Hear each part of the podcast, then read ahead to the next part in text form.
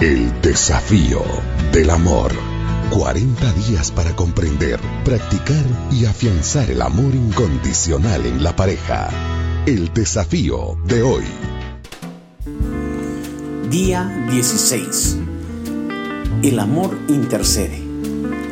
Amado, ruego que seas prosperado en todo, así como prospera tu alma, y que tengas buena salud. Tercera Juan, capítulo 1, versículo 2. No puedes pretender cambiar a tu cónyuge. No importa cuánto lo desees, no puedes hacer el papel de Dios y llegar a su corazón para transformarlo en lo que quieres que sea.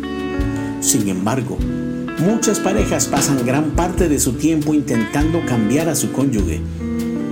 Se ha dicho que la locura es hacer lo mismo una y otra vez esperando obtener resultados diferentes. Pero, ¿Acaso no es lo que sucede cuando intentas cambiar a tu pareja? Sin embargo, no podrás hacerlo solo o sola. Necesitarás algo que tiene más poder que cualquier otra cosa que tengas. Se trata de la oración eficaz. La oración funciona de verdad.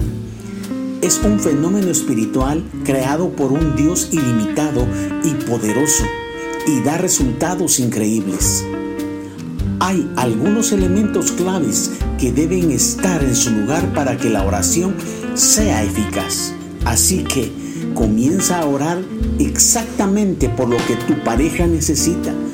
Ora por su corazón, por su actitud, ora por la responsabilidad que tiene tu cónyuge ante Dios.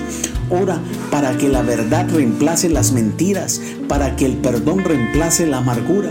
Ora por un cambio genuino en tu matrimonio y ora luego por los deseos de tu corazón para que el amor y el honor se transformen en lo normal.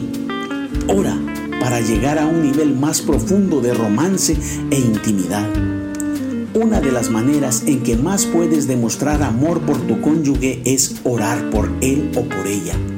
La Biblia dice, Pedid y se os dará, buscad y hallaréis, llamad y se os abrirá. El desafío de hoy. Comienza a orar hoy por el corazón de tu cónyuge. Ora por tres áreas específicas en las que desees que Dios obre en su vida y en tu matrimonio.